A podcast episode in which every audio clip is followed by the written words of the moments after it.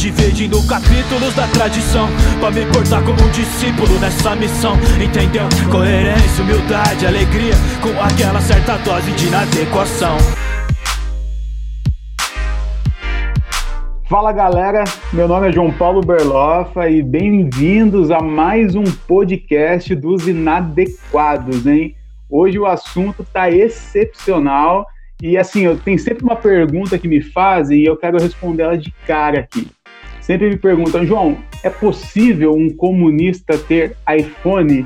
E a minha resposta hoje, meu amigo, sim, é possível, até porque se a classe trabalhadora tudo produz, a ela tudo pertence e tá Seu resolvido, canalha. mano. Fala, John. Boa noite, meu irmão. Como é que você tá? Boa noite, meu irmão. Boa noite, galera inadequada. Cara, eu gosto mais é de ser comunismo com o dinheiro dos outros, cara. O comunismo com o dinheiro dos outros. Esse que dá certinho, né? Esse é o melhor de todos. Bacana. E hoje uma presença muito ilustre aqui, principalmente para mim, meu irmão de sangue, meu pastor, amigo Jairo. Seja bem-vindo ao Inadequado, meu irmão. Valeu, valeu, João. Obrigado aí, João. Obrigado a todos os inadequados. Vocês estão famosos, hein, cara? Até o Caio Fábio tá mandando abraço para vocês. Você viu lá, mano? É, vai tirando. E não foi só mandando. A... Eu mesmo não sabia dessa, mas ele postou lá na, na página dele, no, no, perfil dele no Instagram, aquele vídeo. No perfil dele, já, já, já quero até fazer parte dos inadequados só pra. Caio Fábio falar de mim. Enquanto é só eu, John, Rodrigo, aí não quer agora. Falou em Caio Fábio, daqui a pouco chega Henrique Vieira, o pessoal fala, ah, não, Verdade. agora tá começando a ficar interessante. Henrique Vieira, Henrique Vieira é um outro amigo, amigão, conhecido é, meu de muito ele, né? Pô, Rogério aí é muito bem relacionado na cidade do Rio, viu, John? Você não tá nem sabendo, o cara conhece todo mundo aí, ó. Luz Marina, o Nils Pacheco. Eu sou fã do cara, velho.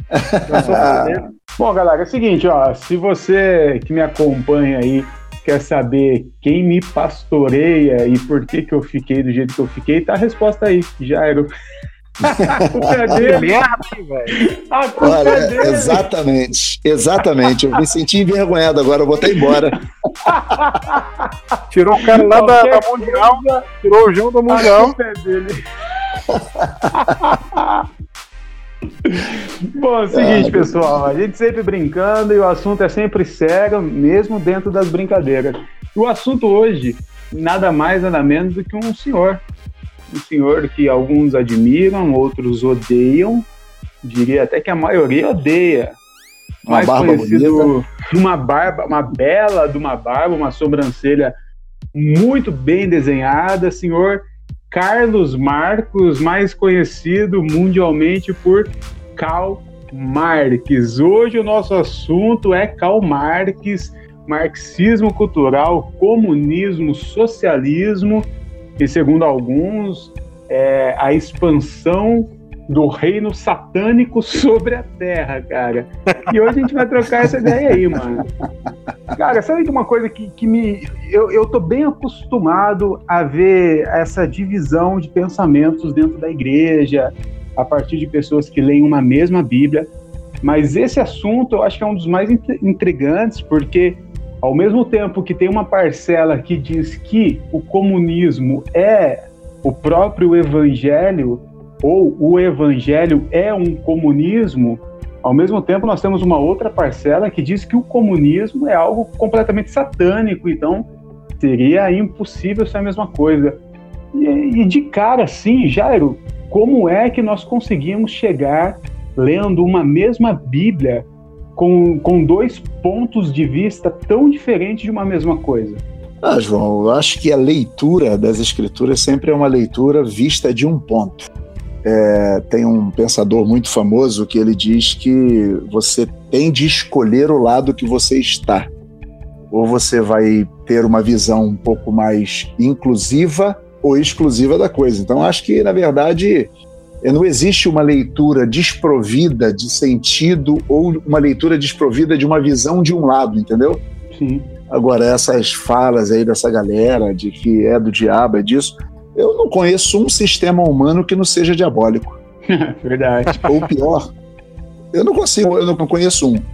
Eu acho que, já começando aqui é, de uma forma clara, como é o meu jeito, eu acho que uma pessoa, quando, quando ela tenta é, é, deificar ou demonizar uma das partes, já se percebe que ela, nasce, na verdade, não sabe de nada. Sim, nenhum, nem, nem um lado nem o outro, nem um extremo nem o outro. Não, porque, é, por exemplo, quando as pessoas. As pessoas costumam, geralmente, via de regra, o mundo religioso costuma demonizar todo qualquer teórico que partiu de uma prática ou de uma ideia ateísta. Então você dificilmente você vai ver na igreja o cara falar com carinho de Freud, Sim. de Kant, de Feuerbach, é, sei lá, ou dos evolucionistas, né? Saint Simon, Robert Owen, enfim, você é, Marx. Agora, se não for crente é mal falado. É, se não for crente é mal falado. E pior, se for ateu, né? Uhum. É mal falado. E, e eu acho que nós estamos, eu, para mim, estou muito mais próximo de ateu do que de evangélico. Falou tudo, hein? É, porque na verdade a caminhada da fé é uma caminhada que, quando nós nos encontramos com o eterno, né? É, quando a gente tem a experiência com o Cristo, a gente está numa caminhada onde a vida vira uma bifurcação. A gente se espanta com tudo que Deus é, a gente percebe a incapacidade de perceber ou de descrever quem Deus é, de descrever e de perceber a realidade transcendente. E eu, crente, me rendo e digo, levanto as minhas mãos e falo, pô, me rendi. O ateu diz, é impossível explicar, eu não creio. Então tem muito mais a ver com esse tipo de gente do que com esse tipo de gente de igreja evangélica que gosta de demonizar todo tipo de cultura. Perfeito, mano. Muito legal. Eu pensei em começar aqui só é, digamos que tem alguém ouvindo aí e não sabe nem do que, que a gente está falando, é, Karl Marx é, é, o, é, o, pai da sociologia e, e a primeira coisa, eu acho que a gente poderia fazer uma divisão aqui, Jair, você pode nos ajudar, explicar Sim. qual é a diferença, se é que tem diferença entre comunismo e socialismo. Porque a gente ouve muito esses dois termos e muitas vezes os dois se confundem e eu tenho a impressão que a maioria que fala nem sabe a diferença entre um e outro. Qual é a diferença? Rapaz, olha só, é, existem alguns conceitos do, do Marx que eles estão absolutamente interligados. Para explicar a diferença entre comunismo e socialismo, é claro que isso vai ficar muito mais claro depois. Mas Karl Marx pensava a história da humanidade num desenvolvimento linear. Ele é um evolucionista nesse sentido. Certo. Ou seja, para que a galera entenda, ele pensava assim: a sociedade está saindo desse ponto para um ponto futuro numa evolução contínua, é uma, um crescimento linear. Como fase desse crescimento, você tem a sociedade pré-capitalista, a sociedade capitalista, a sociedade socialista e depois a comunista. Né? A diferença fundamental, só para ficar claro, a diferença fundamental entre o socialismo e o comunismo é que no socialismo existe a ditadura do proletariado, que a gente vai falar um pouquinho depois, e a presença do Estado como aquele ente que distribui a riqueza e que tenta tornar uma sociedade menos desigual. Certo. No comunismo, você tem a ausência de qualquer hierarquia nesse sentido estatal, ou seja, você não tem o Estado. Hum. Então, o comunismo seria uma forma de produção onde se produziria os bens, os haveres ou as, o, o que fosse necessário aos seres humanos em pequenas comunas, sem a presença do Estado, que é esse ente regulador que a gente tem hoje. Cara, me corrija se eu estiver errado e deixa eu ver se eu entendi. Então, o socialismo é um caminho para o comunismo, seria isso? Sim, na visão do Marx, sim. Existem, por exemplo, socialistas hoje que não são marxistas. por incrível que pareça. E é possível isso? É possível? É possível. Tem comunismo cristão que não é marxista é, na sua essência. É marxista como uma leitura da economia. Então é, é um negócio muito amplo. Você tem gente para todos os gostos, entendeu? Caramba. Então, para o Marx, a, a, o, o, socialismo seria, digamos, uma etapa anterior ao desenvolvimento máximo da sociedade, que seria o comunismo. Entendi. Então ele acredita que é, a sociedade um dia seria comunista, né? É, não sei se isso vai se cumprir, mas a priori, pelo menos, isso não se cumpriu. O fato é que até, até é bom dizer que nós nunca tivemos uma sociedade comunista. Nós, ou, ou países comunistas não existem, não existe, tecnicamente dizendo, não existe. O que existe são pessoas que são ideólogas, ou seja, pessoas comunistas. Elas pensam com o comunismo como uma vara de medir uma sociedade, entendeu? Entendi. Ô John, você é um apreciador também aí da, da sociologia, antropólogo por formação também, e mais do que nunca é um dos que é mais chamados de comunista aí nas redes sociais, né, mano? Sim. ah, meu Deus. Antes do John falar aí, é até bom dizer que, é, é, eu, por exemplo, eu sou sociólogo, né? Tem gente que confunde muito e diz assim, ah, você é socialista. Eu digo, não, eu sou sociólogo, eu não sou socialista. São duas coisas diferentes, é. Exatamente. Mas exatamente. o John, o John é comunista, o John é comunista mesmo, não tem, não tem pra onde correr. Cara, mais ou menos, João. Eu tenho muito mais para o Bakunin do que para o Marx. Eu sou um cara mais boa. do outro lado. Boa, Bom, boa. já boa. que você falou em Bakunin, você vai ter que explicar agora pra gente aí quem que é esse cidadão. Ele foi um adversário em algum momento do Marx, da, da ideia de Marx, né? Sim, ele não sim. pensava nessa. Eu acho que ele era um cara muito mais limitado do que o Marx, me parece. Até porque ele não tem grandes escritos, né? Sobre aquilo que ele pensava, sobre essa anarquia, né? E a anarquia que a gente imagina me parece que vai virar uma baderna, que vai virar uma bagunça. Mas explica pra gente, Jairo, o que, que é anarquia como um, um, um olhar político, Jairo? É, rapaz, olha só, é, é um outro, uma outra grande confusão. Inclusive, eu tô aqui na minha mão um cara que foi taxado como anarquista, que é o Lev Tolstói. Tolstói, para mim, é, é, digamos assim, em termos de, teo, de teoria política, embora ele não tivesse. É, é, é, a proposta dele não fosse fazer isso, eu acho que ele, para mim, é o melhor. É, eu, o texto dele, O Reino de Deus está em é, mostra um pouco disso. Mas o, o, o, a questão do, do, do, anarquismo, né? as pessoas pensam em bagunça, que no senso comum se diz isso, mas a, anarquismo seria uma teoria política onde de fato as coisas seriam, de forma bem simplificada, vou dizer, as coisas se desenvolveriam de forma tão organizada e é quase que um evolucionismo também no sentido do Marx, que você é, destruiria ou as coisas ou toda forma de hierarquia, de poder nas relações, ela deixaria de existir e haveria uma harmonia social total. Isso é anarquismo, ou seja, vem da total ausência de autoridade, total ausência de poder, que é diferente do comunismo. No comunismo, você pensa uma sociedade que se desenvolveu para produzir ou como um modo de produção comunista. No anarquismo, necessariamente esse modo de produção não existe. Então, o anarquismo ele só é anar... ele só seria um anarquismo por ser tão bem organizado. Essa é a verdade. É, organizado, vamos dizer assim, é, é, uma forma popular de dizer, porque na verdade o anarquismo não tem nada de organizado.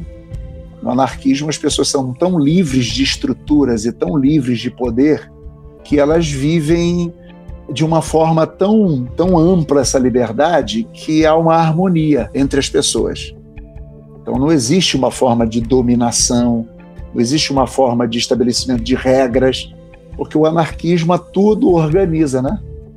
É, de forma popular, o melhor para se explicar. Bacana demais. O Bakunin também ele tinha, para mim, uma personalidade muito interessante. Ele era meio boêmio, né? Ele era o Tim Maia da política.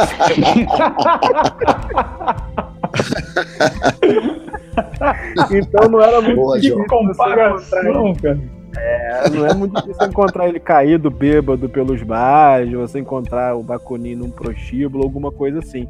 Mas ele tem algumas, algumas bases, né? É, algumas questões que são pilares, né? Que era a liberdade, o socialismo, é algo Sim. que a gente não vai conseguir explicar agora, que é o federalismo, né?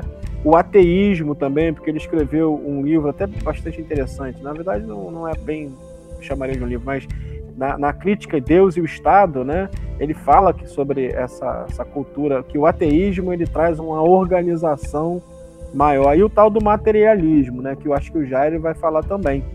Então ele tem alguns ah, pontos que é, é, tem alguns pontos interessantes né, em, em Bakunin, e um dos mais interessantes para mim é essa ênfase na liberdade, cara. E isso quase que se transmutava para a pessoa dele, em todos sim, os sim. aspectos, né, cara? Então era um cara que vinha. Ele encarnava isso mesmo. Ele era um praticante, né? Ele era um praticante, né? Principalmente depois de contato com as filosofias de Hegel e outros, né? Ele acabou sim, sim. É, é, sendo influenciado por todo esse material que crescia né, na, na, naquele ambiente e viveu grande parte da, da vida, né, buscando uma revolução para lutar. Ele era do tipo do cara que pegava um, uma arma e partia para qualquer revolução que tivesse. Ele era um cara meio louco.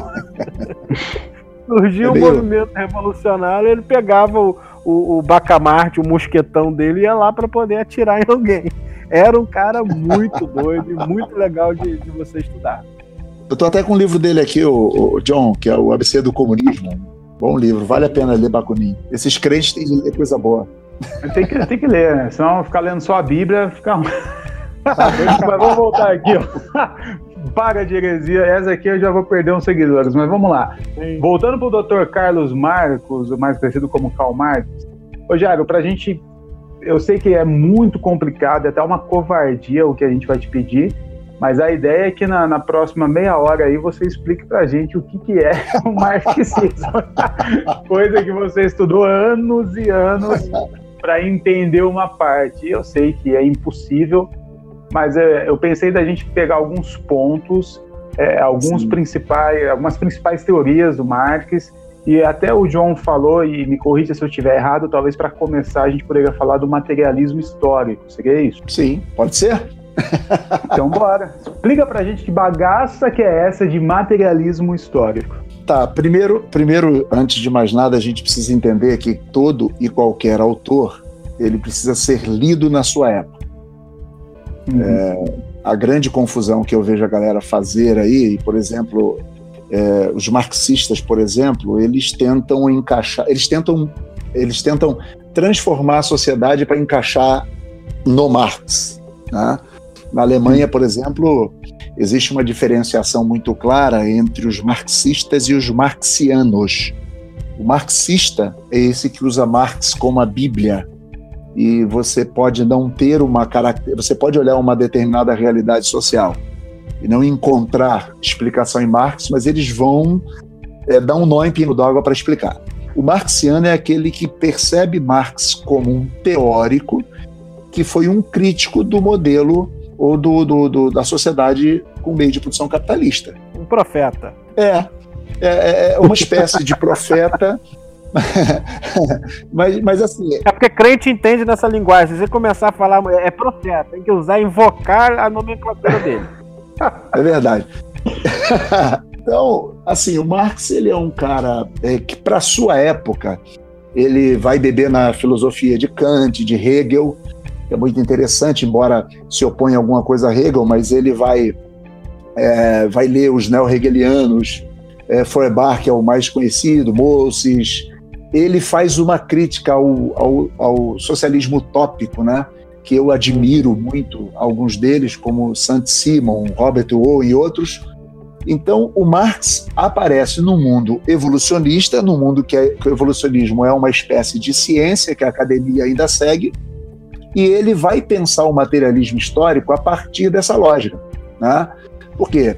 Porque o materialismo histórico é uma, é uma concepção materialista da história.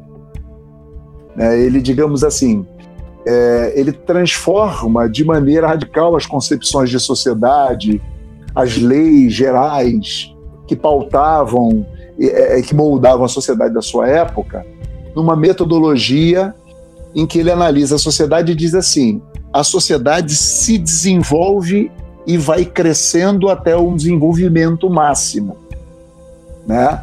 E ele é. faz essa isso é o materialismo histórico, essa leitura da história de forma materialista.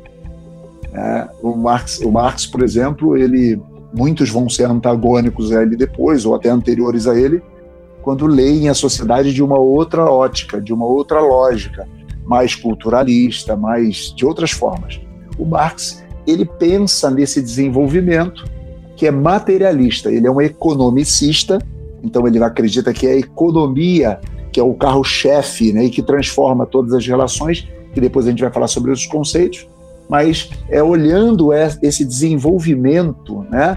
É, é para ele é uma, digamos assim, é uma maneira de pensar as ideias que vão determinar a consciência humana e que vai desenvolver a consciência humana.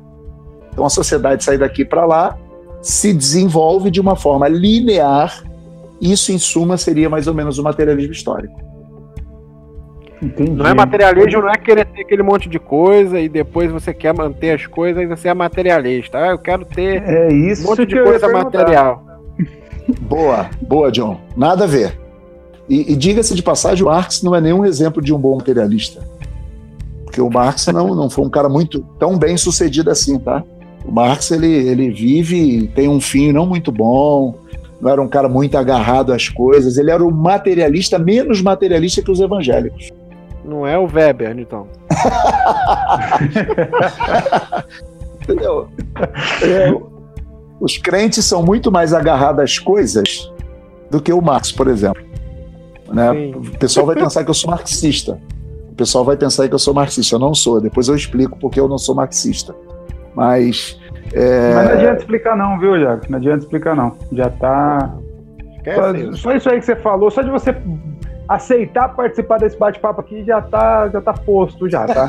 Já Aceita que dói né? menos. É verdade, é verdade. Tá bom, tá, tá de paz. bom, eu acho que deu para dar uma clareada aí no, nesse materialismo histórico, que era uma dúvida minha, até porque esse conceito que a gente tem, o senso comum de materialismo, é, mas enfim, eu acho que ficou muito, muito claro aí de forma resumida. Qual seria o próximo ponto dentro do marxismo que a gente poderia pensar e continuar a entender? O modo de produção, talvez? Ah, pode ser, pô. Você é quem manda. ah, eu não mando nada, aqui eu peço. Explica pra gente é. esse, esse modo de produção que é tanto falado também dentro do marxismo. Olha, modo de produção para Marx, vamos sempre lembrar assim, Marx ele sempre pensa a sociedade a partir da economia, ele é um economicista. Por exemplo, se você lê um Levi-Strauss, ele não é nada economicista, ele é ele faz parte de um outro tipo de pensamento, mais uma sociedade mais mais culturalista, mais estrutural. Mas, por exemplo, quando você pensa Marx, ele pensa economicamente. Então, modo de produção tem a ver com a economia. Né? Modo de produção em economia é uma forma de organização socioeconômica que é associada a uma determinada etapa do desenvolvimento é, das forças produtivas, das relações de produção, que são outros dois conceitos que estão muito ligados. Tá? Então, o modo de produção capitalista ele está associado a forças que produzem coisas, que produzem produtos, que produzem, é, aí a gente vai falar sobre mercadoria, né? É, é, é, a, o modo de produção que ele chama é como isso se organiza. É uma etapa para ele das relações é, socioeconômicas. Entendo. É, é, porque Marx ele é complexo mesmo em alguns sentidos, né? Mas eu vou tentar ser mais simples agora. Tá ficando claro, pelo menos, a não ser que eu esteja entendendo tudo errado. Mas a gente tem um Sim. materialismo que você explicou, é, e aí a gente tem um modo de produção desse materialismo e também tem os meios de produção, né? Que é diferente Sim. dos modos. Sim, porque, por exemplo, quando você pensa em modo de produção, você pensa, por exemplo, ele pode ser artesanal, ele pode ser manufaturado, ele pode ser industrial. Ele está fazendo uma crítica Marx, que é, por exemplo, a David Ricardo, a Adam Smith, que era outro autor que ele vai ler para criticá-los, né? que são praticamente os deuses da nossa sociedade moderna, e ele vai e ele está falando sobre isso. Então, o modo de produção da sociedade capitalista que está se industrializando na Europa, entendeu? É um modo industrial de produção, entendeu? Os meios de produção seriam os meios necessários para produzir aquilo. Então, quando a gente fala de meios de produção, é, a gente fala de um conjunto formado por meios é, é, digamos assim, é, meios objetivos de trabalho, aquilo que medeia, a, que, que, que, digamos assim, que vai, vai mediar a relação entre o trabalho humano e a natureza. Não sei se fui claro. Sim, sim. Então, o meio, como se produz? O modo de produção é industrializado, está se industrializando, ele faz essa crítica e ele vai dizer o seguinte: qual é o meio de produção? Como essas coisas acontecem, como essas coisas se realizam. Né? Então, isso é o meio de produção. Tá? Então, é, é, a gente precisa olhar dessa forma. Tá? É o homem, humano e natureza. Você pega uma árvore e vai transformar ela num móvel. Você usou um meio de produzir. O modo de produção industrial. Qual é o meio que você utilizou para transformar uma árvore num móvel? Isso é um meio de produção, entendeu?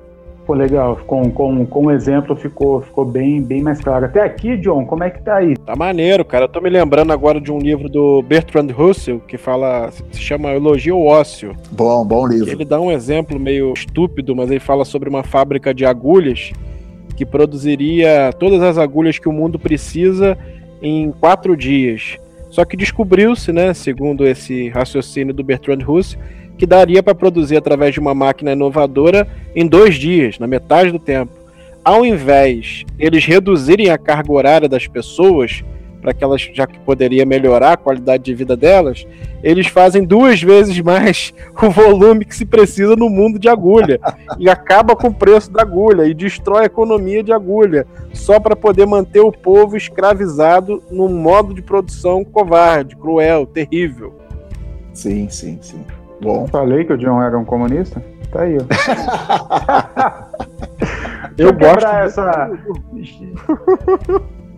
ó, deixa eu dar uma quebrada aqui nesse. Esses dias eu vi um pastor, muito querido de alguns, muito odiado por outros, falando, falando sobre esquerda, direita, e ele, se eu não me engano, ele tweetou dizendo e afirmando que o cristianismo, a fé cristã, sempre foi de direita e quem não sabe disso, quem não, não, quem acha que isso é o contrário, é porque nunca leu a ética protestante e o espírito capitalista do Weber.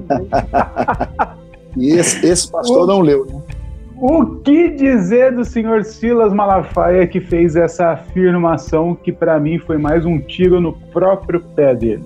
É, mas é um tiro no pé na nossa visão, porque para os evangélicos eles aplaudem. Mas não faz o menor sentido o que ele falou. Ele, ele, é ele claro. citou justamente uma obra que denuncia o, o que ele estava dizendo ali, um negócio absurdo.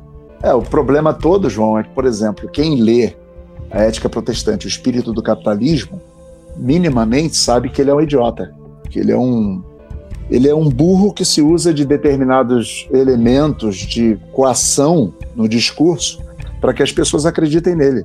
Desculpe-me ser um pouco grosseiro, mas eu li a Ética Protestante algumas vezes por necessidade, outras vezes por prazer, que é um grande livro, um grande texto, mas é, é, nada a ver, nada a ver. É um, enfim, é um boçal. John, em 30 segundos, mano, faz um, uma resenha, um resumo aqui desse livro, A Ética Protestante do Weber. Cara, ele tá ensinando como que ganha dinheiro, como que o protestantismo faz manutenção da, das, dos meios de ganhar dinheiro, mano. De fazer. E é, é, o que é. 30 segundos não dá, mas é isso aí. O cara tá dizendo que, que a maneira que eles, que eles interagem entre si, que a sociedade protestante interage entre si, faz um sufocamento de gente tamanho que faz gerar dinheiro, mano. Espreme gente e ganha dinheiro. Pois é, né? Seria, um, seria uma denúncia ao que o próprio senhor Malafaia faz com Exatamente. a sua ética protestante, né? Bota num torniquete, aperta, aperta até escoar dinheiro. E o pior é que de protestante o seu Malafaia não tem nada, né? Mas tudo bem. Mas acha, inclusive, que o Weber é protestante, mano. Tem gente que acha é. que o Weber é uma confusão não, desgraçada, né? Não, é o cara não ajuda em nada, não ajudou em nada com. e o Malafaia não ajudou em nada com esse tweet ridículo dele. Vamos continuar aqui no, no nosso queridíssimo Marx.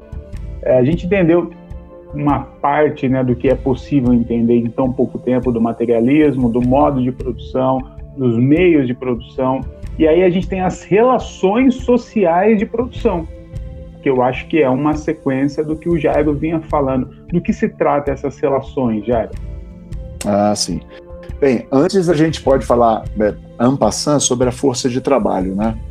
uma pessoa que tem consciência é, do modo de produção capitalista, ele vai ter consciência de que, por exemplo, ele vende, é, nós, como cidadãos trabalhadores, nós vendemos a nossa força de trabalho. Força de trabalho é, de fato, a minha mão de obra, né? É, que no capitalismo tem um valor. É, é, o que é absolutamente antagônico ao evangelho, porque a vida do homem não consiste pela avaliação a partir dos bens que ele possui. Jesus disse isso. Então, você, como é que você pode, por exemplo, pagar mais caro ou mais barato uma coisa? Isso é uma relação é, social de produção. Né?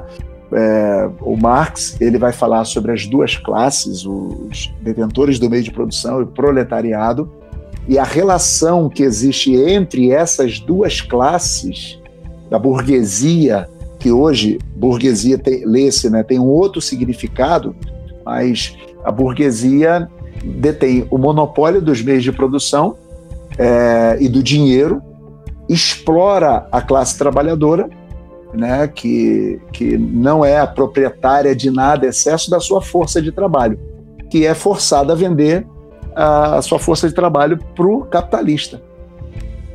Entendeu? Sim, e aí que entra o. É a partir daí que começa a luta de classes ou não? É, aí é que entra, é outro conceito fundamental, por quê? Porque quando a gente falou sobre, sobre materialismo histórico, né? essa forma que Marx vê como uma, um desenvolvimento entre as, vamos dizer, um desenvolvimento histórico, um desenvolvimento materialista da história. Para o Marx, o que desenvolve a sociedade, o que faz essa sociedade se transmutar até essa sociedade que seria comunista é a luta de classes. São duas classes com desejos opostos e que vão, de fato, estar sempre antagonicamente na sociedade lutando. Né? Então, por exemplo, ele diz que, só para entender bem, que por ser a maioria a classe trabalhadora, uma hora essa maioria iria tomar o poder e instaurar o que é chamado de socialismo, né? ou seja, a ditadura do proletariado. Proletariado toma o poder e eleva a produção capitalista ao, ao extremo para produzir riqueza e, de, e distribuir essa riqueza. Então, é, o, que, o que faz a sociedade evoluir, mudar, se transformar nessa evolução que ele acredita histórica é essa luta de classes a luta entre os interesses do proletariado e dos detentores do meio de produção ou da burguesia da sua época. E essa luta que é o, digamos assim, o combustível que faz a sociedade crescer daquela forma linear que você havia explicado no começo. Exatamente. Porque Eu tem uma que questão. É... Sim. A visão do Weber se encaixa perfeitamente aí, porque quando ele vai falar sobre, por exemplo, fazendo comparações entre os católicos, por exemplo, e os protestantes, enquanto uns investiam na educação humanística, os católicos, os protestantes sim, estão sim. investindo em classificação técnica de trabalho. Sim, então, sim. Mais mão de obra para poder gerar dinheiro, né? Mais gente interessada em virar mão de obra, né? É o que eles estavam procurando. E essa estratificação é. da sociedade, mano, acaba gerando um prejuízo terrível. Vira quase, no nosso conceito aqui, quase uma sociedade estamental, mano. É. Porque você existe... é mão de obra. Você nunca. Sim, você é mão sim. de obra, cara. Não, e o cara ainda acha, o cara que o capitalista ainda acha que tá te dando, fazendo um favor. Exatamente. Ah, então, Não, mas é... essa parece que essa isso que você falou que o capitalista acha não é só ele, porque a consciência do trabalhador, lógico que não todos, parece que é essa mesmo. É, você Mas é- trabalha é... e você tem que ser grato, e se ele apertar lá, você é. tem que uh, soltar aqui, porque afinal é ele que dá o seu emprego. Me parece que a nossa cultura é, ela é ensinada assim. Isso é a merda. é a merda. Sim, o, cara sim, quer sim, ser, o cara quer ser malabarista, ele não pode. Se seu filho chegar para você agora e falar, pai, eu quero ser malabarista no sinal. Mas por que, meu filho? Por que, por que você não quer ser alguém na vida? Olha que idiotice. Alguém na vida. Você quer vencer na vida, né? Não, você classifica uma pessoalidade que é algo absolutamente divinizado pela criação. Deus cria o homem sua imagem e semelhança, você escraviza essa imago Dei num modo de produção. Exatamente. Como ideal de vida. Não há nada pior, não há idolatria pior do que essa. Né? Sim. É, que, que é o conceito de Marx de alienação, outro conceito que a gente vai, vai, vai eu já quero puxar aqui, né? Que... Pode entrar nele, que eu acho que é um dos mais conhecidos, pelo menos o conceito alienação, e pra gente, Sim. alienação é aquele negócio, pô, tô alienado do que tá acontecendo. Pro Marx é o quê? É, aí é que tá, né? Porque Marx, ele, é, digamos assim, é, alienação tem um sentido bem negativo, né? O trabalho para Marx, ao invés de realizar o homem, ele vai dizer que o trabalho deveria ter sido criado ou o trabalho existe para realizar o homem. É, mas ele diz que ao invés de realizar o homem, o trabalho escraviza o homem. Ao invés de humanizá-lo, desumaniza. Né? O homem troca o verbo ser pelo ter. Aí a vida do homem passa a se medir pelo que ele possui, não pelo que ele é. Né? Então a gente vê isso. Não há nada mais familiar do que um, um sermão de domingo à noite em muitas igrejas.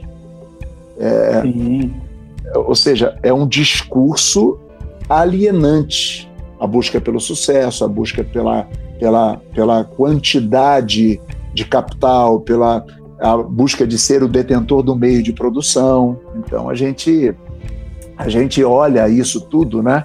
É, por exemplo, a, a Marx ele concebeu diferentes formas de alienação. Ele vai dizer que, por exemplo, a religião ou o Estado né, é, são alienantes, são parte desse processo e que, de forma a, a usar inclusive a força ela coage os homens e, ao invés de, de, de humanizá-los, desumaniza. Sim. Entendeu? A gente acaba criando uma sociedade não colaborativa, mas competitiva, né? É, quem é que fez a gente para competir? Você lê o Evangelho, é, é servir uns aos outros. E Sim. as pessoas dizem: não, você, é, você, você cria o seu filho para competir? Então, é, é, eu, é, bom que eu diga, eu não sou marxista a, a, priori também, por uma questão muito simples. Né? O Marx, ele era um cara que ele era russoniano.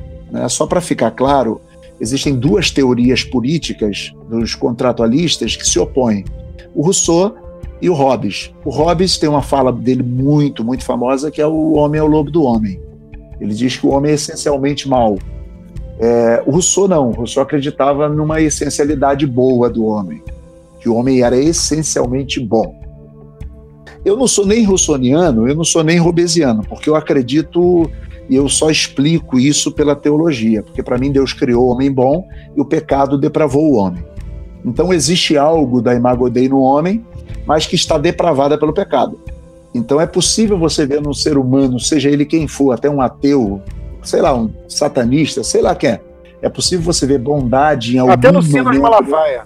Até no sino de Malafaia. Não. Boa. No Boa. E você não consegue, no Malafaia não dá Então, eu não sou marxista, por quê?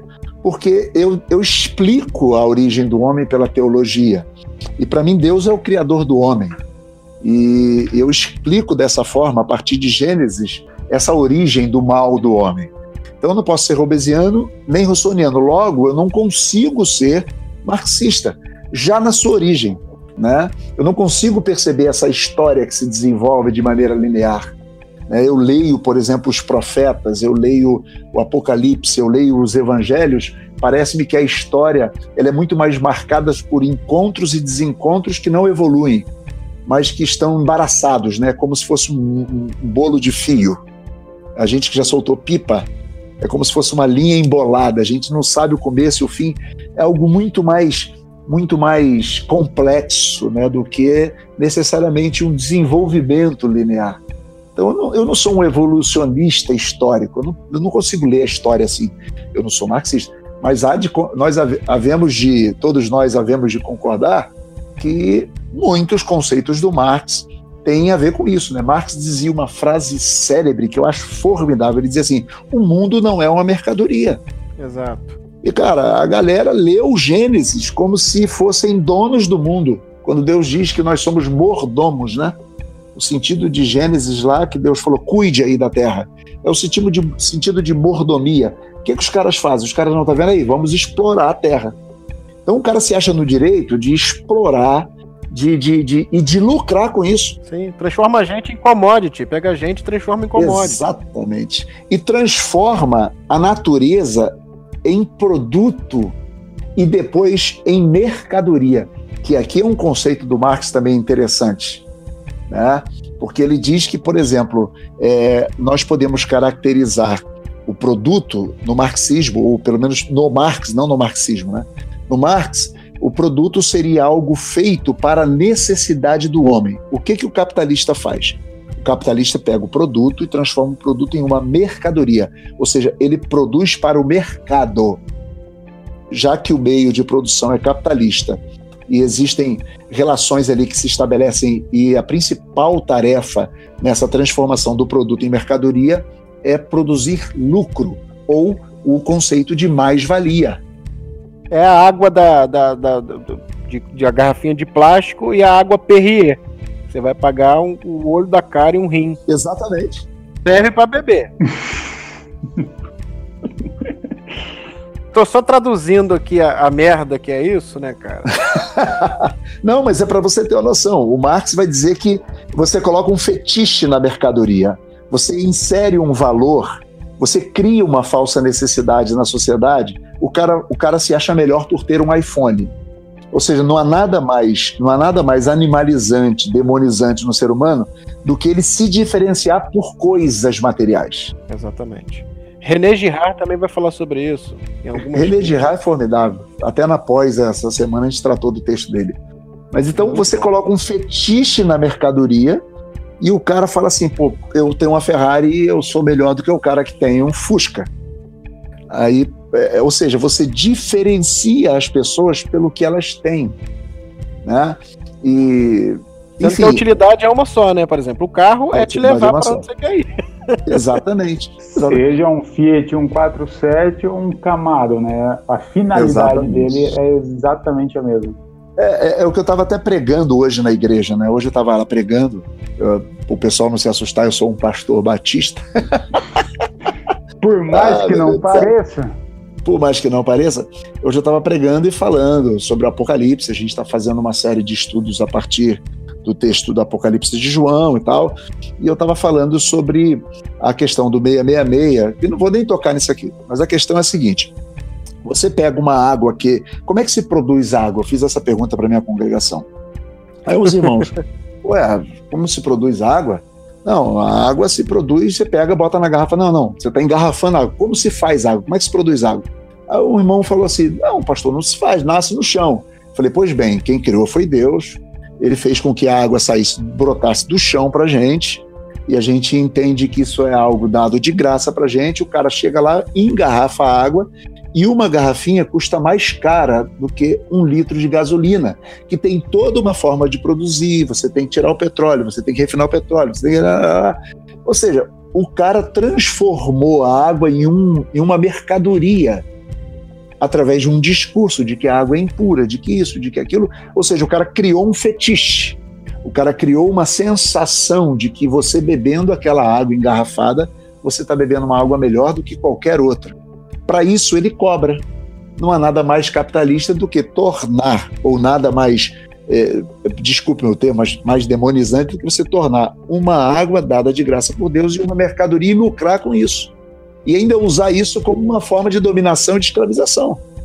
Entendeu? Aí é. Esse, esse Jairo ele é muito elegante, né, mano? Ele, na hora que ele falou, desculpe o termo, eu achei que ele ia vir com um negócio. Ele falou demonizante, John.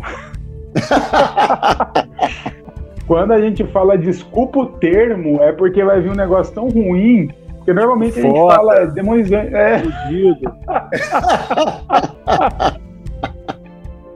Ah, Cara, mas eu acho que. Deixa eu agora aqui, deixa eu ver se você já foi falando, você acrescentou esse fetichismo, que é outro, outro Sim. um dos pontos principais do marxismo, falou da mais-valia. E aí a gente começou a caminhar para algo interessante, eu acho hum. que vale muito a pena a gente focar um pouco mais agora, porque até então, tudo que você me contou sobre o Karl Marx aqui, eu só consegui concordar com ele e falar: caramba, não é que é isso mesmo? Parece que é isso mesmo. E, a, e até então eu, tô concordando 100% com Marx. Quando você falou dele ser um rossoliano e, e por ele entender que o homem é bom essencialmente, eu comecei a ligar as coisas e aí você me corrige se eu estiver errado. Sim. Talvez, talvez não, deve ser essa a lógica do Marx, pelo homem ser bom essencialmente, ele consiga ver essa progressão do socialismo para o comunismo, chegando ao comunismo, tirando toda essa essa ordem que, que oprime o homem, ele conseguiria então estabelecer essa, esse comunismo utópico onde todo mundo seria bom, porque afinal das contas não teria mais nada que transformasse o homem em ruim. Seria mais ou menos isso? Exatamente. E por isso eu acho que ele está errado.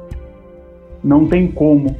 A é partir do evangelho, a gente entende que o homem ele é depravado e nunca conseguiríamos alcançar isso a não ser no reino de Deus. Seria isso. Aí, meu amigo, teologia, é, glorificação do corpo, estado eterno, é, a gente vivendo é, livres do pecado.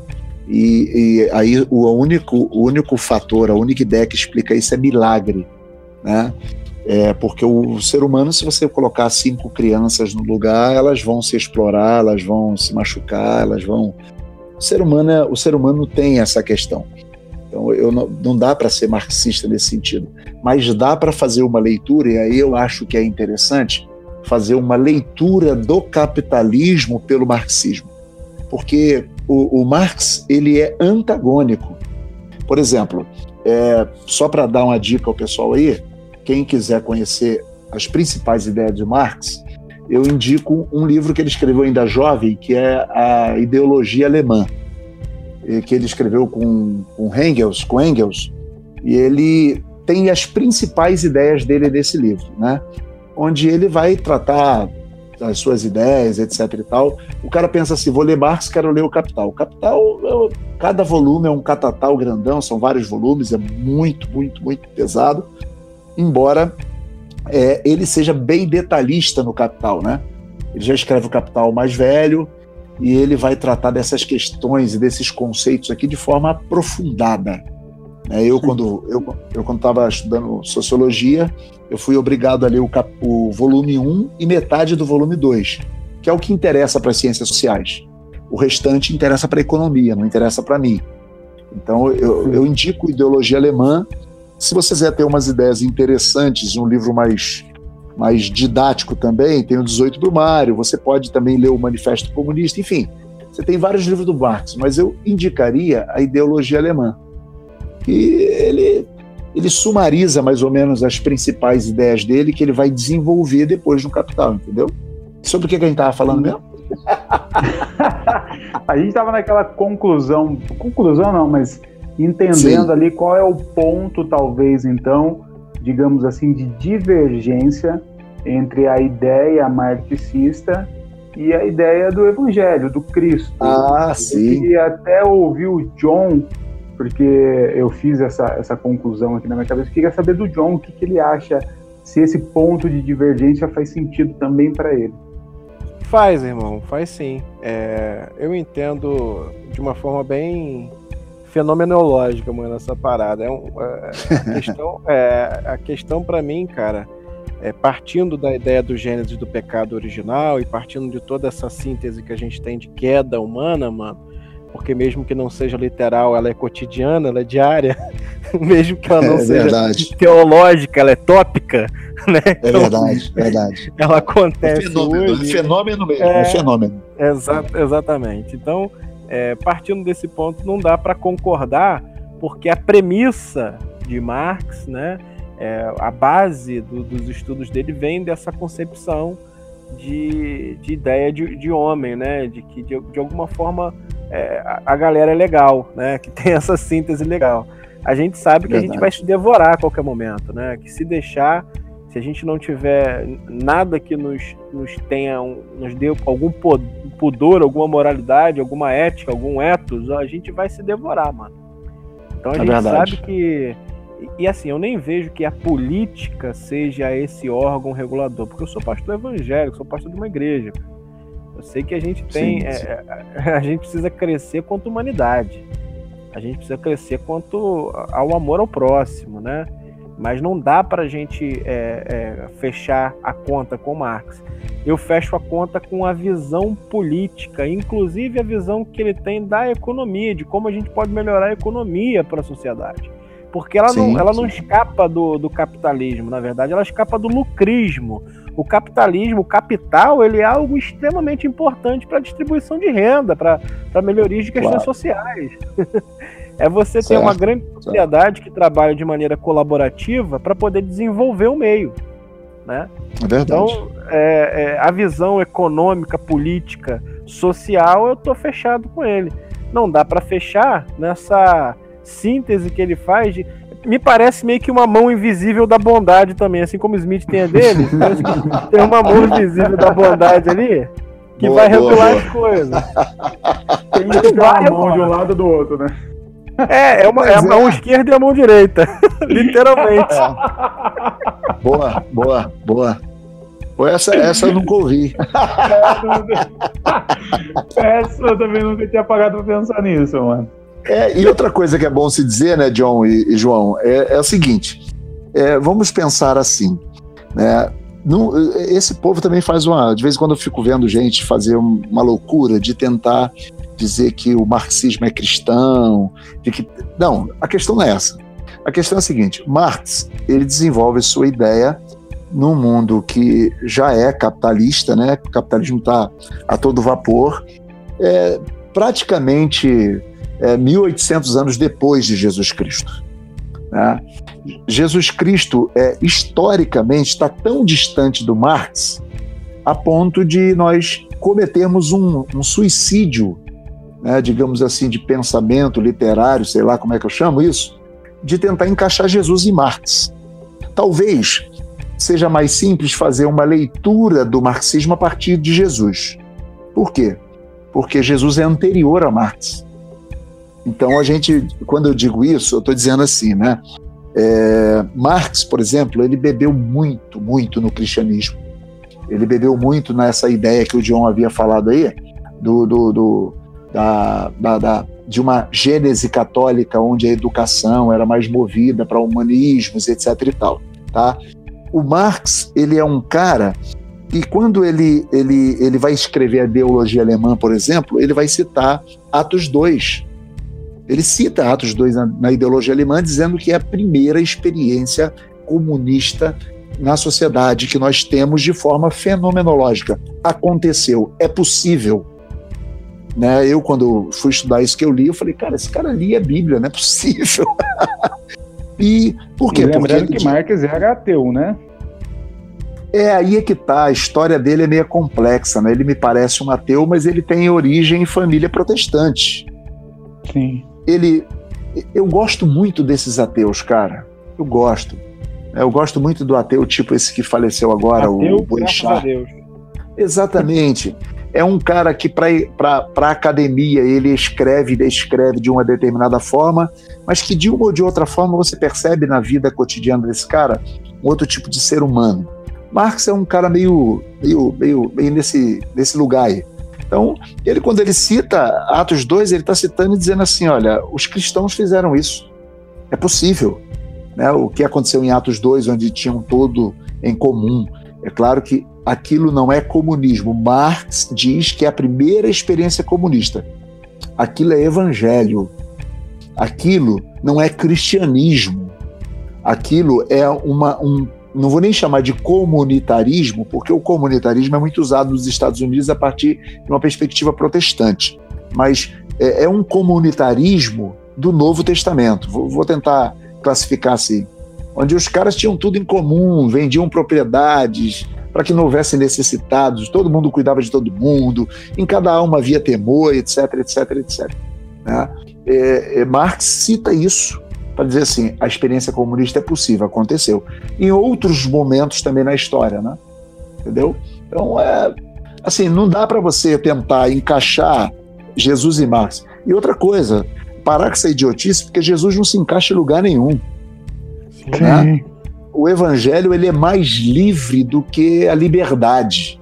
Né? Então, quando a gente olha o que é ser livre, o evangelho está livre de qualquer classificação, de qualquer essa, ideologia. Essa parte os mimizentos não vão ouvir, já. Eles só vão ouvir que a gente falou de marketing, a gente elogiou, elogiou os mimizentos vão torrar. essa parte eles deletam. É, eles nem, cara, nem chegam ele, Eu fico muito, muito pé da vida, cara, quando a galera fala, ah, mas não precisa ser evangelho integral, não precisa ser não sei o quê, não precisa. Quando, na verdade, eles têm um evangelho puritano, eles têm um evangelho, é, é, sei lá, eles, eles têm calvinista. várias. Calvinista. E o, o, o gente chata e nojenta é calvinista, cara. Calvinista convicto, né? Não, mas assim, eu não estou falando daquele cara que tem uma consciência calvinista e desenvolve a sua vida a partir disso. Esse cara é inteligente. Né? Eu classifico o Calvino entre os bestas e os, e os gênios. Ele é um gênio besta, cara. Né? Ele é absolutamente ultrapassado totalmente ultrapassado. É, mas, enfim, quando você olha e vê é, é, é ele e outros, né? não estou falando do Calvino, os calvinistas aí que fiquem com raiva de mim. Eu só salvo os Zwingli. Desse, povo, desse é? povo eu salvo os Zwingli só. É, mas é assim. O Zwingli me parece um cara mais consciente, mais pé no chão, que parece que faz uma leitura de uma realidade mais, mais ampla, humano. mais humano, exatamente. Agora, sabe, você olha e fala assim: Jesus, ele, o Evangelho de Jesus Cristo, ele não se enquadra nisso tudo.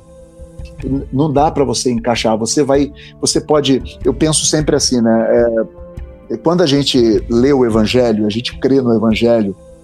Quando a gente é resgatado por Cristo e a gente tem a mente de Cristo, a consciência de Cristo, e a gente passa a viver a nossa vida a partir disso, a gente se senta numa sala. Vamos imaginar assim até para todo mundo que vai ouvir aí entender. A gente se senta numa sala. Nessa sala existem todas as pessoas ou todas as ideologias ou todas as tudo o que pensa sobre o ser humano. Então tá ali o marxismo, tá ali o ateísmo, tá ali o cristianismo, tá ali, enfim, todas as religiões e nós nos sentamos ali e vez por outra na roda de conversa o, o ateu vai dizer uma coisa, você vai dizer, pô, cara, interessante, concordo com você. Outra hora o marxista vai dizer, você vai falar, cara, concordo com você. Outra hora o evangélico vai dizer, pô, concordo com você. Então, pô, até assim, com o evangélico? Até com o evangélico. Às, às vezes dá para concordar, né? Às vezes, às vezes, de vez em quando, muito, muito de vez em quando, mas dá. então, mas você fala, bem... o diabo tá ali, falou alguma coisa, você concorda com o Dá também, dá também. Entendeu? Então, cara, é, é, é, perceber isso, é entender que o evangelho ele é tão livre que ele toca a todos. O reino de Deus ele não está escravizado na minha denominação ou na minha religião. O reino de Deus ele é tão livre que ele está presente em toda e em qualquer concepção ideológica, mas ele não está escravo dela. Então não dá para você dizer o evangelho é isso, o evangelho é aquilo. Não, o evangelho, de alguma forma, Deus, desde a origem do homem, Deus tocou o ser humano de tal maneira que a imago Dei tem algum sentido em alguém, tem algum sentido em todos. Você olha os céus e diz: os céus proclamam a glória de Deus. Você olha um assassino e você fala assim: existe uma lógica que ele opera porque ele não mata a mãe. Se ele mata só o desconhecido, existe algo de moral nele, Deus está nele. O, evangelho, o reino de Deus é muito maior do que isso tudo. Então, se você tentar encaixar um no outro, para mim já é uma falência total da sua tentativa. Não dá, entendeu? Qualquer ser inteligente entende que nós, os cristãos de verdade, seguidores daquele do negão de Nazaré, a gente dialoga com qualquer ideia, a gente conversa com é qualquer um. A gente só Exato. não fala com o diabo, a gente não tem nada com ele. Agora, não, mas, se ele disser, com... mas se ele disser alguma verdade, a gente concorda. A gente concorda. Sim, lógico, é. Tem muita coisa que o diabo fala lá que dá pra concordar com ele. Ah, claro. Agora deixa eu, eu, eu, vou dar uma eu vou dar uma última cutucada aqui só para é para a gente partir aqui para um, um final, senão vai ficar um podcast de duas horas. Então a gente entendeu que a parte, talvez a tensão maior entre, entre o, o marxismo e o evangelho é justamente não tentar encaixar um no outro, e principalmente não tentar encaixar o evangelho dentro do marxismo. Porque no final das contas, ali a ideia do Marx é que a humanidade conseguiria chegar nessa perfeição absoluta. Mão esquerda é, invisível. Seria, essa mão esquerda invisível. A gente entende que essa perfeição absoluta ela é possível sim por causa da, dessa mão invisível que um, e a gente entende isso como o reino de Deus. Ótimo, entendemos isso. Agora, a gente pensa, a gente tem a fé, a nossa fé é baseada nesse nesse horizonte. Nós alcançaremos isso um dia, certo? Lógico sim, que sim. não vai, não é por nossas forças, não é por causa de um comunismo, não é por causa da falta do capitalismo, é por causa do reino de Deus estabelecido. Mas o evangelho ele não é utópico, certo? Nós estamos indo em direção a isso, mesmo sabendo que nós não alcançaremos, a gente sabe que o Cristo nos alcançará um dia de forma é, é completa. Então poderíamos dizer que no fundo nós caminhamos aí, nós, nós trilhamos o mesmo caminho proposto por Marx, mas sabendo que nós só alcançaremos esse, e aí eu vou colocar entre aspas bem grande aqui para quem estiver ouvindo entender, esse comunismo utópico graças à, à, à redenção completa do Cristo? É para mim? É, é para quem quiser. é para quem entendeu. Cara, eu não gosto, eu não gosto muito dessa associação. Eu acho perigosa, né, para ser fiel, digamos assim, à interpretação do Marx. E se um dia a gente conversar sobre outros autores também, a gente vai ter ou possibilidades de falar sobre outros autores, mas eu, eu acho que para ser fiel, eu acho que a proposta do reino de Deus ela não cabe nessa comparação, nem a proposta marxista ou do Marx cabe nessa comparação. Né? Eu, eu acho que são conceitos absolutamente opostos. Né? O, o que Marx está pregando, o que Marx está dizendo, de uma ou de outra forma, acaba se rendendo. Eu, você pode discordar, mas é, muito à tentação de Jesus Cristo, quando diz lá em Mateus que Jesus foi tentado e uma das tentações foi: Olha, eu vou te dar todos os reinos do mundo se você me adorar. Quando eu, de alguma forma, associo o poder político e a libertação política e econômica do homem, simples, isso eu acho muito perigoso, a, a ao reino de Deus, é, eu acho que isso é ceder à tentação do diabo e é uma espécie de espírito que se opõe ao.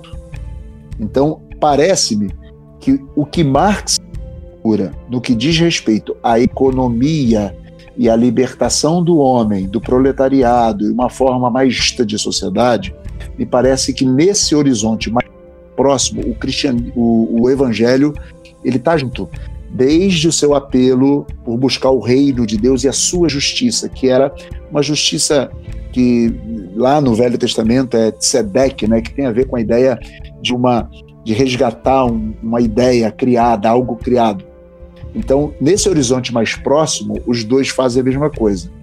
Mas eu não acho a mesma, porque quando nós fomos do reino de Deus, do evangelho, existe algo do ser, de sensibilidade, no Marx existe algo de economia política.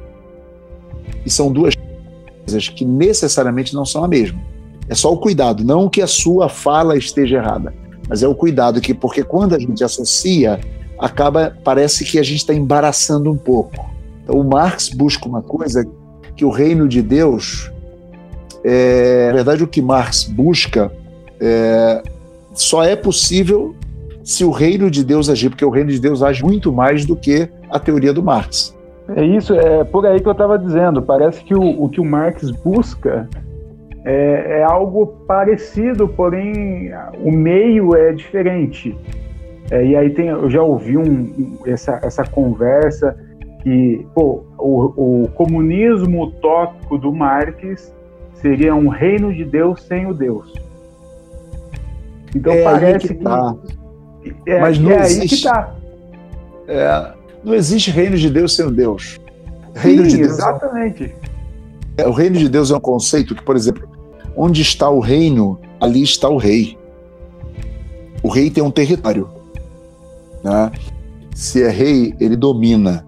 E ele domina no seu território. Digamos assim, o território de Deus é a criação. Né?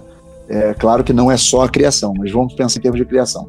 Então, se o reino de Deus é a criação, é, por exemplo, um ateu que dá um prato de comida a alguém, movido por um sentimento de misericórdia, ele pode não crer, mas ali está Deus e o seu reino. Porque Deus não precisa da nossa fé para agir, entendeu? Sim. Deus não precisa de que eu acredite num código de, de conduta, de doutrinas batistas, presbiterianos. Deus não precisa de nada disso para agir. Então, assim como o espírito é livre, ele sopra onde quer, ouve-se a sua voz. Enfim, assim como o espírito é livre, o reino de Deus é livre. Então, ele age por meios, age até pelo Marx. Por que não dizer isso? Age até por mim, não vai agir pelo Marx. Eu imagino, Jairo, isso dentro de um campo de mais utilitário, né, cara? Por exemplo, a gente pode chegar para um sujeito, dar um, um, pedaço de pau e falar com ele: demole essa casa aqui para mim. Volta daqui a 100 anos, a casa vai estar intacta. Você deu uma ferramenta para ele terrível para aquele trabalho. Aí você pode voltar Entendi. daqui a uns 10 anos e dar um ponteiro e um martelo. Ele vai conseguir Entendi. quebrar, mas não vai conseguir desenvolver aquele trabalho muito de forma eficiente. Aí se você der um equipamento de demolição para ele, ele vai ter um equipamento mais coerente com, a, com aquela ferramenta que é necessária para você fazer uma demolição de uma casa. Ao você falar claro.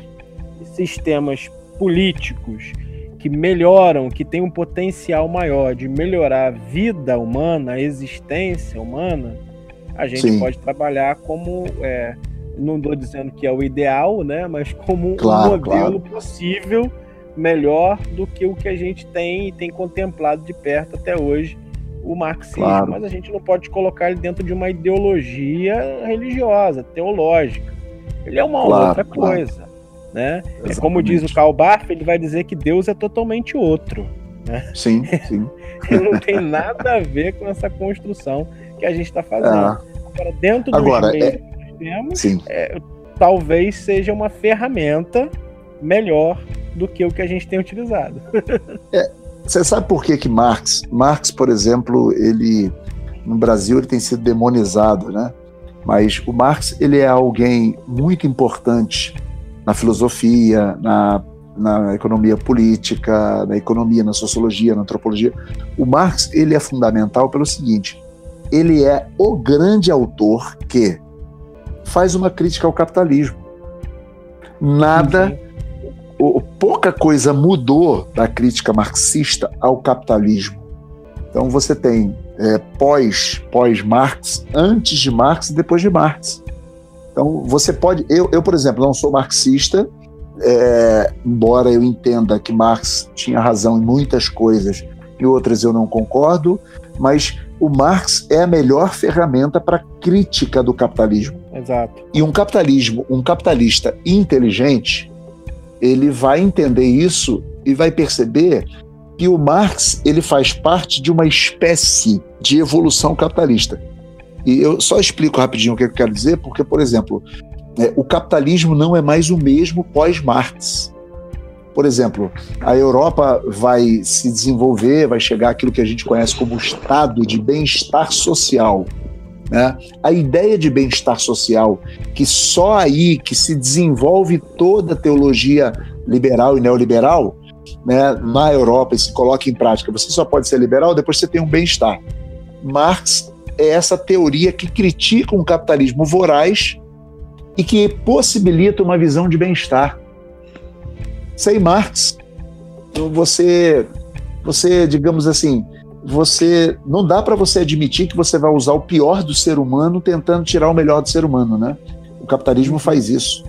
O capitalismo ele diz assim: ó, vamos estimular a competição, vamos fazer todo mundo trabalhar por interesse, vamos fazer todo mundo querer o lucro, olhar o outro com um olhar utilitarista, e você ainda diz que isso vai melhorar a sociedade.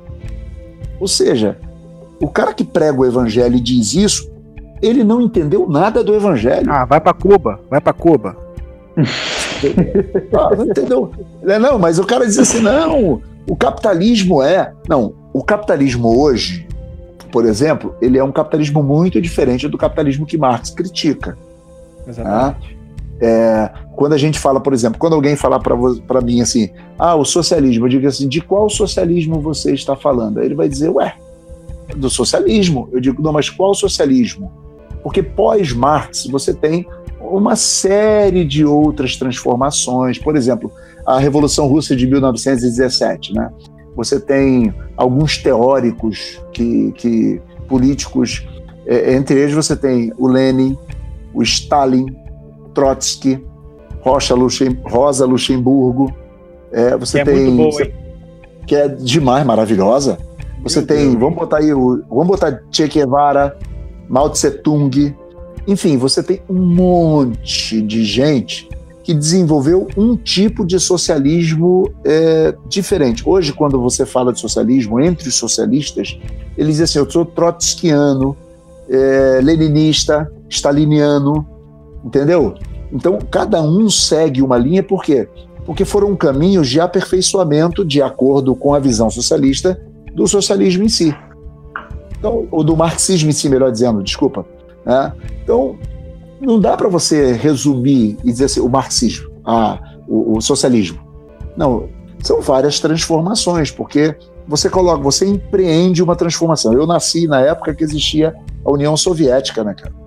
Então eu, eu ainda peguei a ditadura militar e que o pessoal está dizendo que não existe. os, os, os boçais estão dizendo que não existe. Uma coisa que eu vi. Como é que eu vi com meus olhos algo não existe? Não é possível. Mas aí você pega. É, existia a União Soviética. Então eu nasci naquela época. Eu nasci numa época que eu nem eu até me perdi, não sei nem por que, que eu estou falando isso. Mas o fato. Manda bala, manda bala que tá legal, tá interessante. Não, mas o fato é entender que, por exemplo, essas transformações, você tenta colocar a, a teoria marxista em prática e ela não funciona. Como não funcionou bem, gerou um monte de desgraça também. Então, aí o que, que o outro faz? O outro aperfeiçoa, o outro aperfeiçoa. Assim é o capitalismo. Então, dizem alguns teóricos que nós já estamos em, nos oitavo para o nono tipo de capitalismo diferente do capitalismo que surgiu na época de Marx, porque foram transformações. Então, hoje, o direito, direitos humanos é uma agenda cristã que está no, no, no capitalismo que não existia naquela época. É, Para você ter uma noção. Só o Bolsonaro que não concorda. É, mas o Bolsonaro, ele é um. Rapaz, Bolsonaro eu conheci, tive a infelicidade de conhecê-lo pessoalmente. Moro perto, né? Relativamente perto. Bolsonaro é um. É um. É, o que, que eu posso dizer dele, né? É, vou nem Se você quiser um não. palavrão e tiver com vergonha de falar, a gente fala pra você, não esquenta cabeça. Não, porque é, o Bolsonaro ele é um cara que, por exemplo, é um miliciano, pronto. É mais ou menos Pronto, assim. definiu bem, definiu bem. Agora, se tinha alguma dúvida que você é um marxista, comunista, socialista. Agora acabou. Falando do Bolsonaro, acabou, né? Você não tem pra onde correr mais. Paga aí que você. Ai, ai, ai, Rapaz, bom, que bom, né? seguinte, né? Gente, eu, eu Convenção Poxa, Batista vai expulsar ele. Acabou, acabou. ah, mas acabou. eles não. O, eles não têm esse poder. O pessoal não expulsa o Ed René porque a Ibabe dá muito dinheiro. Eu não sei como é que tá a igreja aí. ah, não, toma minha, cuidado. Cara. Minha igreja, minha igreja é pobrezinha, cara. Não, mas eles não têm poder de expulsar. Nós batistas somos congregações locais autônomas. Isso quer Pronto. dizer que eles, eles que catem o coquinho deles. Problema, se envolvam com as políticas dele lá, eu faço a minha parte aqui. Eu sou desse, eu sou desse time aí, meu irmão. Por isso que eu saí da, saí da presbiteriana, que eu não queria dar, não queria dar satisfação para ninguém, cara. Eu queria é ouvir minha legião urbana e criticar o capitalismo, à vontade. com a camiseta do Che Guevara. Sim, e do Caio Pô, Fábio. Gente, eu, queria, eu queria falar bem do Caio, Caio Fábio. É verdade. Caio Fábio, Caio Fábio, vamos falar alguma coisa dele. Ó, oh, Caio Fábio é gente boa, maneiro. Ouçam. Na presbiteriana não pode. É Bom, gente, é o seguinte, ó. É, o assunto é muito extenso. É, falamos aqui uma hora e meia, tenho certeza que só arranhamos a superfície do que é. Não, nem arranhamos. Essa, essa, essa teoria. Então, fizemos só um carinho nela, mas julgo que, que foi muito esclarecedor principalmente para pessoas que tinham um pouco contato com isso. Para mim foi muito esclarecedor. Eu acho que ficou muito claro, até para ficar registrado aqui o que a gente pensa sobre isso, porque a gente sempre brinca e eu particularmente cansei de ficar me defendendo. Ah, você é comunista e e aí você tem que fazer uma explicação pro cara. Então, assim, eu sou. Chama mano, o governo tá do PT de comunismo, cara. Você tá entendendo? Então, é, então, então. O governo do PT de comunismo. Não, então é comunista, então é comunista, então vamos ser. Não, não tem viu? mais paciência para ficar explicando esse tipo de coisa. Não já viu que mais. essa galera, essa galera não sabe que é comunismo mesmo, né? Não, eu, não tem a mínima noção. Os principais então, assim, é- atores é... do PT são banqueiros, doleiros e como comunista. Como assim? Não é possível, não dá. Não dá, velho. então, e, e esse, essa, esse podcast foi importante para isso, para pelo menos ficar registrado aí o que a gente pensa, o que, que a gente concorda, o que a gente discorda do Marx. Eu, particularmente, consegui encontrar aí uns 2% que eu discordo hoje, então eu, sou, eu sou só 98% marxista, com, Amigo por, meu não tem com, dois, com 2% de vagabundo. Queria agradecer demais, Jairo. Obrigado. Obrigado aí pela sua participação, por estar com a gente aí. Você que está ouvindo esse podcast aí, só para você saber, agora é meia-noite e meia. A gente está aí, ó, gravando, tentando gerar um conteúdo. Jairo, obrigado. Queria que você deixasse aí suas considerações finais. Um abraço para todo mundo aí. Fica à vontade. Pô, galera, eu quero agradecer, John, João. Acho que é, a gente pode até pensar em ter outros encontros. Eu me coloco à disposição para a gente estar juntos aí, conversando sobre temas, o que for necessário, que eu puder é, contribuir de alguma forma. Menos no jogo do Flamengo, mesmo. né? Menos no jogo do Flamengo, não dá, aí não dá. eu vou falar isso daqui a pouco. É, eu deixo, deixo aqui meu, meu abraço a todos, espero que a gente realmente tenha contribuído é, não para endeusar uma ideologia ou endeusar um, um teórico, mas para esclarecer um pouco sobre a teoria dele. Quando a gente fala sobre uma teoria, parece que a gente está defendendo. Eu acho que essa é a intenção de qualquer professor. Sou professor de formação, sou professor, dou aula, então é, eu sempre falo, quando eu falo de um teórico, eu quero que as pessoas acreditem que eu acredito nele. Quando eu falo de outro, a mesma coisa me ouvindo dez vezes, as pessoas vão dizer: esse cara não acredita em nada. Mas fica aqui meu abraço, fica aqui minha, minha, minha, minha gratidão, né? Desejo mesmo que Deus abençoe a todos. E mais do que isso, quero deixar aqui um texto que eu acho que é a, a síntese do que eu penso e que eu examino esse texto todos os dias como forma de desenvolver minha ideia de sociedade, minha visão de mundo, é, e mais do que isso, como conduzir minhas relações pessoais, interpessoais, minha relação, enfim, essencial, que é o texto do Evangelho. Acho que nada substitui o Evangelho. Li, li muito sobre teorias e gosto de ler sobre teorias, mas não tem nada que substitua a leitura do Evangelho, que é a revelação de Deus através de Jesus Cristo. Ah, deixo aí minha palavra, meu abraço a todos e muito obrigado. Amém, pastor. Isso é, é disso isso que eu tô falando aí, ó. Viu, João? Não é, é assim que faz. Assim que finaliza uma conversa. Ah, a gente tá. É horrível. John, obrigado aí mais uma vez pela companhia, mano. Deixa aí suas considerações finais aí, brother.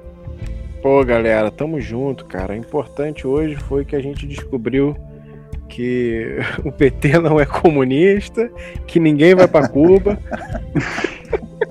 e que o Jairo, sim, é um comunista. O Jairo, é, ele é vermelho, cara. Ele tem charuto Sou. e boina. Não, mas eu gosto do vermelho, minha cor predileta. e 13 é o número da sorte.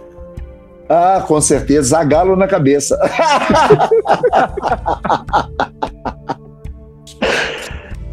É isso aí, rapaziada. Obrigado aí você que ouviu o nosso podcast até aqui. Esse aí foi mais um episódio do nosso podcast. Espero de coração que você tenha curtido, que tenha de alguma forma agregado para você, que tenha sido interessante, engraçado, enfim.